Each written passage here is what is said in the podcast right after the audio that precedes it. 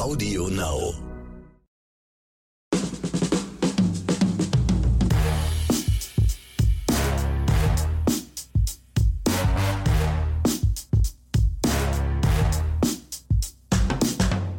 Hallo und herzlich willkommen zu einer herbstlichen Episode Oscars und Himbeeren. Mein Name ist der Exelmax. Mir gegenüber sitzt wieder der großartige Ronny Rüsch. Hi Ronny. Hi Ronny, ja, kurze Frage, was ist an der Folge so herzlich? Herbstlich. Ach, herbstlich hast Herzlich sind sie alle, also von Anfang Ich an. habe die- verstanden. Herzliche. Okay, herbstliche. Sorry, Herbstlich, bitte. genau, nee, weil ich musste mich gerade durch einen Riesenberg an Laub kämpfen, bevor ich hier in meinem Tonstudio angekommen bin. Deswegen Oh, Verstehe. dachte ich, Ah, Habe ich gerade gesehen in Berlin. Ich war ja gerade unterwegs. Mhm. Ja, ich kam, kam gerade von einem anderen Podcast-Studio, ja. Ähm, so ein neues Gef Gefährt von der Berliner Stadtreinigung. Ein riesiger Staubsauger mit einem riesen Schlauch, wo sie den Laub von der Kreuzung saugten. Also krass. Das Was ist der Untergang der hier ab, war Laubbläser. mein Gedanke, ja. Total krass. Okay, aber sorry. Also, willkommen zur herbstlichen Folge. Wunderbar. Und ich möchte einfach nochmal was in Erinnerung rufen. Und zwar hatte der Ronny letzte Woche den Film The Good Nurse auf Netflix empfohlen, den ich dann sofort auch, auch am selben Abend geguckt habe, weil der mir tatsächlich durch die Lappen gegangen ist. Und ich, ich möchte hier nochmal eine große Empfehlung dafür aussprechen. Das ist ein großartiger Film. Ich selber bin äh, Pflegekraft und ich habe bei dem Film wirklich alles so ein bisschen gespürt. Wut, Emotion und alles, was dazugehört, weil die Parallelen zu äh, äh, anderen Geschehnissen, die uns ja allen bekannt sind, schon erschreckend waren. Und deswegen, Leute, hier nochmal eine Empfehlung. Schaut zu Good Nurse auf Netflix. Großartiger Film. Absolut großartig. Ja, es war wirklich, also beängstigend großartig. Das ey. auch, ja. Ja, also toll gespielt, aber eine krasse Geschichte. Ja, und ich wollte auch noch mal kurz eine Anmerkung machen, bevor es losgeht, zu der Serie Endor, Star Wars Serie Endor, zu sehen bei Disney Plus.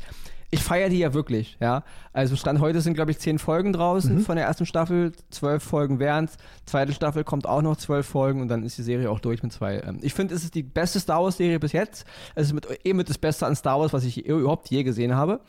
Ich wollte aber mal einen Kritikpunkt sagen.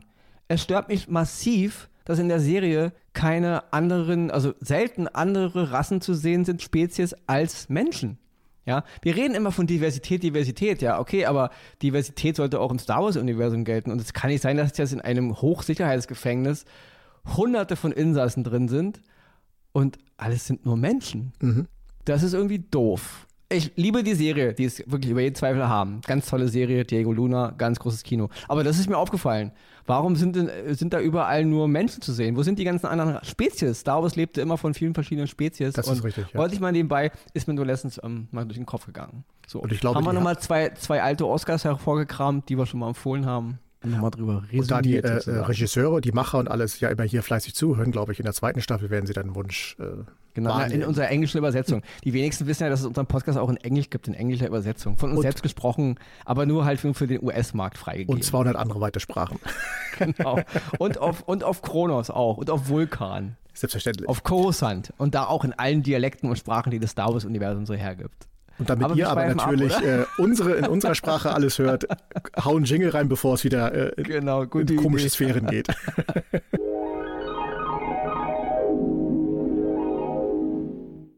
Den ersten Oscar, den ich diese Woche im Gepäck habe, ist der Film Belfast. Der ist jetzt zu sehen bei Sky. Ein Film von 2021, der auch bei der diesjährigen Oscarverleihung ganz oben mitspielt. Er hat, glaube ich, sieben Nominierungen gehabt, wenn ich mich nicht täusche. Unterm Strich hat er nur eine gewonnen. Und zwar hat er den, den, den Oscar für beste Drehbuch gewonnen für Kenneth Brenner. Kenneth Brenner hat die Regie geführt und Drehbuch geschrieben. Und ja, es ist wirklich, es ist sein persönlichster Film, sagt er selber auch.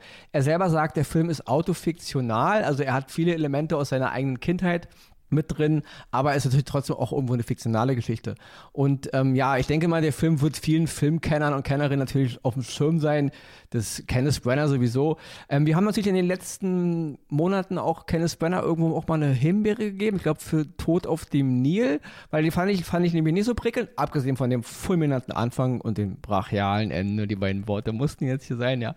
Und Kenneth Branagh ist natürlich ein wunderbarer Regisseur. Ich liebe ihn eigentlich als, als Schauspieler, auch wenn er manchmal für mich ein bisschen overacting ist, aber ich finde ihn trotzdem toll, als Regisseur sowieso. Wir haben auch einen Oscar gehabt, ich glaube All is True, wo er William Shakespeare gespielt hat, auch da selber Regie geführt, selber die Hauptrolle gespielt. Großer Film, hatten wir als Oscar im Programm. Und diese Woche wieder Belfast, jetzt zu sehen auf Sky, kriegt von mir auch wirklich eine absolute, einen absoluten Oscar, weil es ist, ja, es ist filmtechnisch gut gemacht, es ist von der Inszenierung gut gemacht, ähm, die Schauspieler sind alle toll, die Geschichte ist toll, was uns die Geschichte erzählen will, ist toll.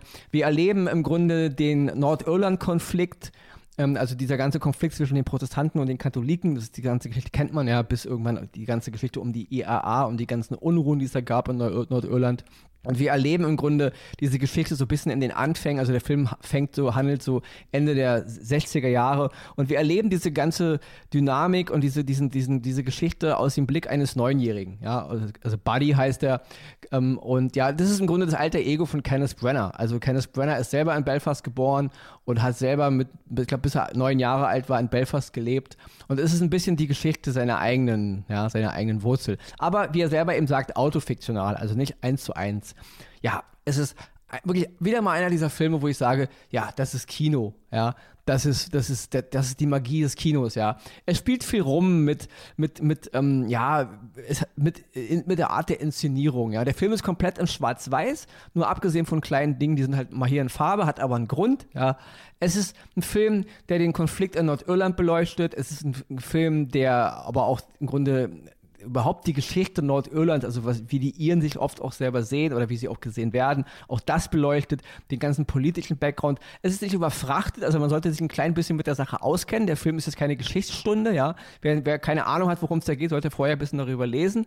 Es ist aber auch ein Film, der die Liebe zum Kino feiert, ja. Also nicht nur als Film selbst, sondern auch wie der Charakter des Buddy, also dieser Junge, um, um den es da geht, wie er die Welt auch über Filme wahrnimmt, ja. Und das ist auch ganz toll. Kenneth Brenner hat, wissen vielleicht einige, den allerersten Thor-Film im Marvel Cinematic Universe ähm, realisiert. Also er war der Regisseur vom ersten Thor-Film. Und es gibt auch eine ganz tolle Szene, in der der kleine Buddy 1969 einen Thor-Comic liest, ja, da irgendwo in den Straßen von Belfast.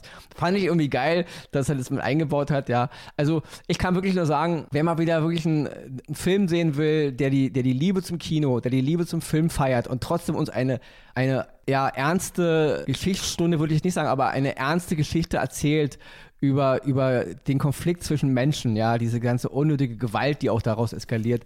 Ja, der sollte unbedingt mal einen Blick äh, in Belfast reinschmeißen, zu sehen auf Sky. Filmdrama, Regie, Drehbuch von Kenneth Brenner, absolut toll. Daumen hoch, meine erste Oscar-Empfehlung. Dann komme ich zu meinem Oscar für diese Woche. Mal wieder ein Film auf Apple TV Plus, Causeway.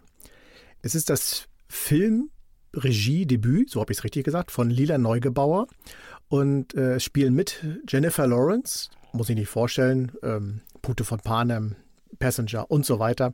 Und Was, Pute, Pute von Panem? Ah, das ist ja die Verarsche. Oh, das, geht ja überhaupt. Da stolper ich immer wieder drüber. Auch die Tribute von Panem natürlich. Das ai, geht ai, ja gar ai, nicht. Für die Gags bin ich hier verantwortlich. Ich dachte erst, du meinst es witzig, aber du hast es ernst gemeint, wie so aussieht. Stimmt. Ich, ich stolper immer darüber. Immer wenn ich den ja, Film nee. dann sehe, dann komme ich, ach, Herr Jemidi. Ja, es gab mal, es gab mal eine Satire, die hieß genau, so genau. bei uns Pute von ja. Panem, aber ja. Ach, übrigens, gut, übrigens cool. Ich mag, ich mag diese vier Filme. Viele mögen sie nicht. Ich, ich mag sie. Ich finde sie auch super. Also. Ja. Mein Gott, jetzt muss ich äh, unsere Zuhörer erstmal auslachen lassen. Äh, gut. Mit dabei ist auch noch Brian Tyree Henry. Den hatten wir vor einiger Zeit mal in dem Film Eternal unter anderem gehabt. Da hat er mitgespielt. Worum geht's? Es ist erstmal wieder, ich nehme es vorweg, eine klassische Apple TV-Produktion. Hochglanz, toll gemacht, Dialoge, stimmungsvoll. Also sofern man die Stimmung äh, aufsaugen wie, wie man es auch immer sehen möchte, aber es ist toll gemacht. Und es geht um die US-Soldatin Lindsay, die aus einem Kampfeinsatz wiederkommt und äh, da schwer traumatisiert wurde. Und sie versucht irgendwie wieder ins Leben reinzukommen. Das ist der Anfang der Geschichte und so zieht sich das wie ein roter Faden durch. Sie äh, muss dabei mit ihrer Vergangenheit aufräumen, zum Beispiel mit ihrer Mutter, die ja nicht so die Mutter ist, wie man sie sich vorstellt. Und sie trifft auch wieder auf unterschiedliche Charaktere, mit denen sie irgendwie wieder in ihrem Leben klarkommen muss. Unter anderem auf Brian Tyree Henry, der den James Acoin spielt. Es ist wunderbar erzählt. Es ist ein Filmdrama. Es ist aber auch so ein bisschen eine leichte Liebesromantik, möchte man meinen. Geht aber in, in eine Richtung, wie, man, wie ich sie und wie die meisten sie wahrscheinlich erstmal gar nicht erwartet hätten.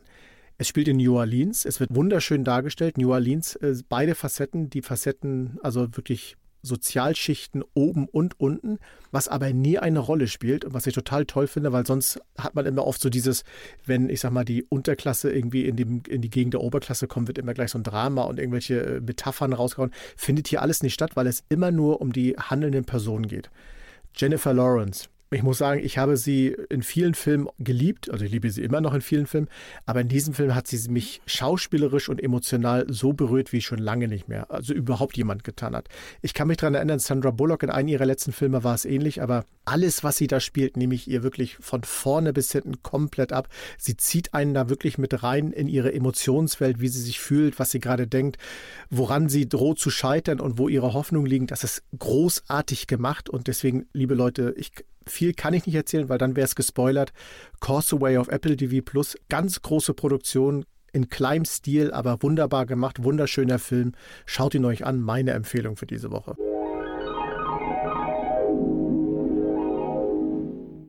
Damit komme ich jetzt zu meinem zweiten Oscar und ja, Leute, das ist ein Film, ähm, da scheinen sich ein bisschen die Geister dran, ja. Also es gibt also viele, sage ich mal, Kritiker vom Fach, die das halt beruflich machen, zerreißen diesen Film und finden ihn nicht so toll.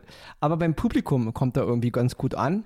Und ja, ich bin da äh, teilweise hin und her gerissen, aber ich muss letzten Endes sagen, tendenziös muss ich sagen, ich finde ihn besser, als dass ich ihn schlecht finde, weil dafür hat er zu viele gute Momente und ich muss sagen, er hat mir einfach mal Spaß gemacht. Ja, also es war Spaß gemacht, in Anführungsstrichen. Ich meine, Spaß gemacht als Film, also wie ich halt einen Film gucke. Der Film geht knapp zwei Stunden. Er heißt Medieval, ist zu sehen auf Netflix ist 2018 irgendwie schon gemacht und produziert worden, hat aber irgendwie wegen Corona und wegen Nachproduktion eben noch ein bisschen Zeit gebraucht und ist jetzt im Jahr 2022 in die Kinos gekommen und ist jetzt seit diesem Monat bei Netflix zu sehen. Der Film ist vom tschechischen Regisseur Petre Jackel. Es ist ein Historienfilm und die Geschichte basiert auf der Geschichte von Jan Tschischka. Das war ein tschechischer Heerführer, der ist auch, ich glaube, auf, auf irgendeiner Geldnote in Tschechien ist er wohl auch mit drauf. Einer, ein ganz großer Nationalheld. Und die, die, die Handlung der Geschichte beginnt so im Jahr 1402. Ja? Es ist wie bei allen Historienfilmen nicht alles total für bare Münze zu nehmen. Ja, es ist im Grunde, es basiert auf seiner Geschichte, aber wer will jetzt schon sagen, was da wirklich so genau war? Gilt aber für alle Filme, die aus anderen Nationen kommen und auch aus Hollywood kommen, genauso. Ja, in der Hauptrolle ist Ben Foster, weil der Cast ist nämlich, obwohl es ein, ein Film aus Tschechien ist und wohl auch die teuerste tschechische Produktion bis jetzt, ja, ähm, ist der Cast sehr, sehr international. Der Film ist auch in, in, Englisch gedreht worden. In der Hauptrolle ist Ben Foster zu sehen, den hatten wir auch schon öfter, ein ganz, ganz toller Schauspieler. Der spielt den Charakter des Jan Tschischka und aber auch Leute wie Michael Caine sind dabei, Matthew Good, einer meiner absoluten coolsten Superhelden-Schurken aus Watchmen. Wir alle erinnern uns. Aber gut, will ich wieder abschweifen. Matthew Good, Roland Möller noch zu erwähnen, auch ein ganz, ganz krasser Schauspieler, ja, den, der ist in Deutschland auch bekannt. Und jetzt kommt's, Leute, auch Till Schweiger spielt mit. Er spielt jetzt keine Hauptrolle, aber er spielt schon eine etwas größere Nebenrolle. Und ich muss wirklich sagen, ähm, er hat mich hier nicht gestört. Ja, ich bin, ich bin nicht, ich bin wirklich auf Kriegsbiss mit Till Schweiger, aber ähm, nicht von seinen Ambitionen. Also ich habe, ich kenne glaube ich keinen deutschen Filmemacher, der so ambitioniert ist, der so äh, Filme machen will und Regie und äh, also er will, er will, er will. Ich finde, mit seinem Talent hapert es mal hier und da, aber gut, darüber kann man streiten. Dennoch, hier hat er funktioniert, ja. Es gibt nicht viele Filme, in denen Herr Schweiger super funktioniert. Ähm, hier funktioniert es hervorragend. Vielleicht liegt es auch ein bisschen daran, dass er im Deutschen mit einer anderen Stimme synchronisiert wurde. Ich habe mir auch Passagen in Originalton angesehen und er spricht im Original natürlich sich selber, also er ist nicht im Englischen nachsynchronisiert worden. Da ist es vielleicht ein bisschen störend, muss ich ehrlich sagen, aber trotzdem, Herr Schweiger, die Performance hat mir mega gefallen. Ja. Der Film scheidet ein bisschen die Geister. Ich, ja, die einen, die, die professionellen Kritiker meckern ein bisschen, die Zuschauer finden ihn ganz gut. Ich finde, im Zuge von Filmen, man muss, man muss ihn natürlich messen mit Filmen wie Braveheart, ja, oder von mir auch ein ganz großer Liebling ist auf jeden Fall Oliver Stones Alexander, den ich für einen ganz, ganz tollen Film halte, auch wenn der von der, von der Kritik zerrissen wurde. Ich halte Alexander gerade in der Nachbearbeitung, in diesem Art Director's Cut, für einen mega tollen Film in diesem ganzen Kontext ist Medieval nicht ganz so high-end, ja. Das muss es aber auch gar nicht sein. Ich finde, der Film hat was Erdiges, was Uriges, was Europäisches, also so, so Mitteleuropäisches und es funktioniert, ja. Also die Geschichte, ja, die Geschichte, es ist es geht wieder mal um äh, Bedrohung von Königen und, und Streit unter Königshäusern. In der Zeit, so im Jahr 1402, gab es in Europa zwei Päpste. Die, der eine wollte die Macht, der andere wollte die Macht. Der eine unterstützt den, die anderen unterstützen den anderen. Diese typischen Geschichten halt, ja. Konflikte in den Herrscherhäusern, bei den Adligen, Unruhen im Volk. Dann kommen halt Freiheitskämpfer, die sich nach oben arbeiten. Diese Geschichten sind alles nichts Neues, ja. Man hat die Geschichte von William Wallace, von Mel Gibson im Braveheart auch sehr Hollywood romantisiert natürlich. Da gab es ja auch Rob Roy, da, ich will nicht mehr abschweifen, aber da gibt es so eine schöne Unterhaltung in einem Film. Ähm, welcher Film besser als Rob Roy oder Braveheart? Egal. Auf jeden Fall, das ist die typische Geschichte. Wir haben Unterdrückung, wir haben das Volk, wir haben Freiheitskämpfer. Und das ist aber alles gut gemacht, ja. Der Film hat einen sehr, sehr hohen äh, Brutalitätsfaktor. Er ist auch ab 18 freigegeben. Und mir, mir hat es gefallen, ja. Ich war mit der Geschichte von Jan Schischka nicht vertraut. Und ähm, ich fand es, und also nicht nur, dass der Film einige Stellen hat, die hervorragend gut sind, ja. Es gibt einige Szenen, die fand ich so toll, auch von der ganzen Inszenierung, ja, also da auch ein großes Lob an den Regisseur, das ist ganz, ganz toll gemacht. Einiges war dann wieder ein bisschen schwächer, okay, aber das ändert nichts daran, dass der Film Medieval zu sehen auf Netflix, zwei Stunden, Historiendrama mit Action, guten Kämpfen, guter Musik, guter Stimmung, guter Inszenierung funktioniert. Ja? Also ich habe den angemacht, bisschen mit Skepsis, aber ähm, er hat mich vollkommen abgeholt. Ja? Ich habe genau das gesehen, was ich, was ich äh, äh, erwartet habe und mehr noch, weil er hat auch ein paar Sachen, die mich echt, echt toll fand. Ja? Und deswegen von mir aus Medieval auf Netflix zu sehen, Historienfilm mit einer mit Til Schweiger in einer Nebenrolle, die hervorragend funktioniert, aber eben auch mit dem großartigen Ben Foster in der Hauptrolle. Guckt ihn euch an. Auch Roland Möller als Widersacher, ja, ist sowieso der Hauptschurke in dem Film. Ganz, ganz toll. Medieval auf Netflix, mein zweiter Oscar für diese Woche. Und jetzt fängt Ronny direkt mit der Himbeere an und ich muss sagen, äh, Ronny hat sich eine Sitcom angeguckt ich bin mittlerweile, ich habe die Hoffnung so in Sitcoms verloren, dass mir die mittlerweile alle durch die Lappen ja, gehen. Ja, so weit ist es schon gekommen. Ja, Krankenhausfilme gucke ich mir an und Sitcoms gucke ich mir an. Was ist los, Axel? Ja, aber bei den Was Sitcoms scheine ich auf dem richtigen Weg zu sein, weil auch die hat es ja nicht, tatsächlich nicht wirklich weit gebracht. Also, ein Haus ja, also, raus. Die Himbeere diese Woche geht an eine Sitcom-Komödie, ja, wie man dieses ganze Gedöns auch immer nennen will. Es geht um die Serie Blockbuster Zehn Folgen davon sind, sind ist bei Netflix erschienen, gehen wieder so, wie man es halt so kennt, in diesem Sitcom so 25 Minuten, 30 Minuten so in dem Rahmen. Die Grundidee, also wir fangen mal kurz vorne an. David Cook eröffnete 1985, das ist irgendwie jetzt also Geschichte, ja. David Cook eröffnete 1985 in Dallas die erste Videothek unter dem Namen Blockbuster. Jeder von uns kennt die, Disku die, die damals die Videotheken Blockbuster. Ich denke, jeder wird in seiner Stadt irgendwo mal eine gesehen haben, ja.